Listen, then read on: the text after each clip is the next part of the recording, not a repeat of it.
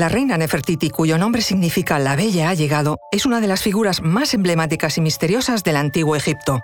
Vivió durante el siglo XIV antes de nuestra era y fue esposa del faraón Amenhotep IV, más conocido como Akenatón, en la dinastía 18 de Egipto. Y, de hecho, Nefertiti jugó un papel crucial durante este reinado. Os contamos esto y mucho más a continuación.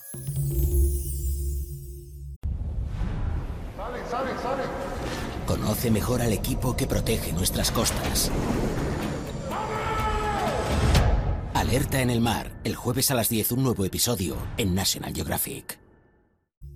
Soy Luis Quevedo, divulgador científico. Y yo soy María José Rubio, historiadora y escritora. Y esto es Despierta tu curiosidad, un podcast diario sobre historias insólitas de National Geographic. Y no te pierdas el especial Misterios de Egipto todos los domingos de enero en el canal National Geographic. Disfruta de los documentales más prestigiosos donde se desentrañan los misterios de la civilización antigua más famosa del mundo. Nefertiti es admirada por su fascinante belleza que hoy conocemos por las representaciones artísticas, pero su faceta como mujer de poder en Egipto es poco conocida. Su reinado se situó alrededor de mediados del siglo XIV antes de nuestra era, en una época de profundos cambios religiosos y artísticos en Egipto. Su imagen más icónica fue el famoso busto, encontrado en 1912 por el arqueólogo alemán Ludwig Borchardt, en Amarna, una región egipcia situada en la ribera oriental del río Nilo. Este busto, que hoy está en el Museo Egipcio de Berlín, es uno de los ejemplos más notables del arte del antiguo Egipto.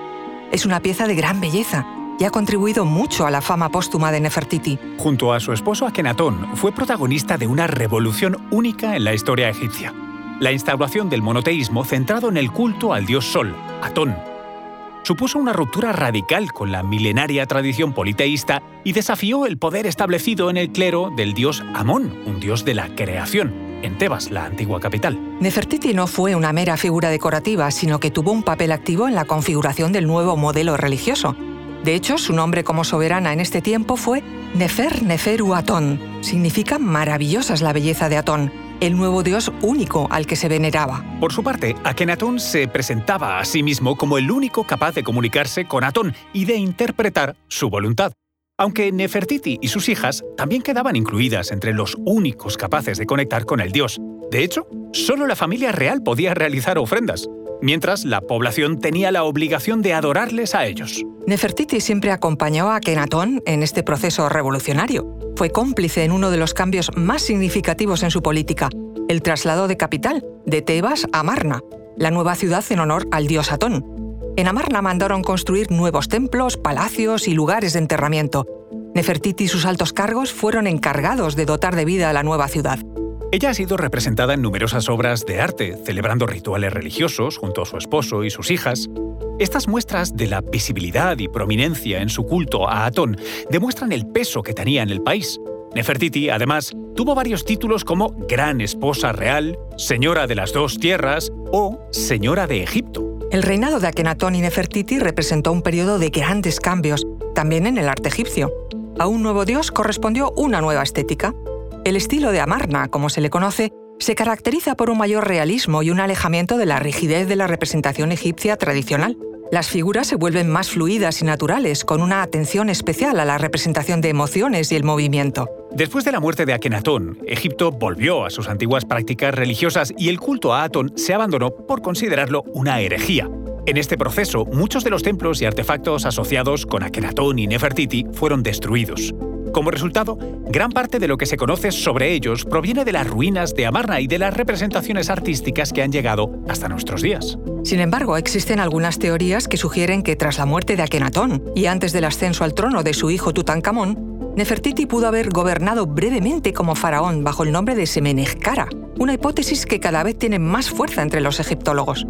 En el intento de hallar una explicación al hecho de que tras la muerte de Akenatón no hubo un sucesor claro al trono, aparece este misterioso faraón. Se sabe que tuvo un efímero reinado y poco más. Para alimentar la hipótesis, los expertos señalan que coincide exactamente con el tiempo en que Nefertiti desaparece como tal de los registros. Sorprende de igual modo que nunca se encontrara la tumba de Nefertiti ni su momia. De hecho, la tumba de la familia de Akenatón en Amarna está vacía. O al menos eso se creía hasta hace poco. Sahi Hawass, director del Consejo Superior de las Antigüedades de Egipto, mediante el estudio de las dos momias femeninas halladas en la tumba KV21, cree haber encontrado la momia de Nefertiti. Aún se encuentra a la espera de poder confirmarlo con la finalización de los trabajos antropológicos y, por supuesto, el consecuente análisis de su ADN. Nefertiti es una figura icónica del antiguo Egipto, no solo por su belleza, sino también por su rol fundamental en un periodo de grandes cambios religiosos y artísticos. Su vida y su reinado continúan fascinando tanto a académicos como al público en general, y su legado perdura como uno de los más intrigantes y enigmáticos de la historia egipcia.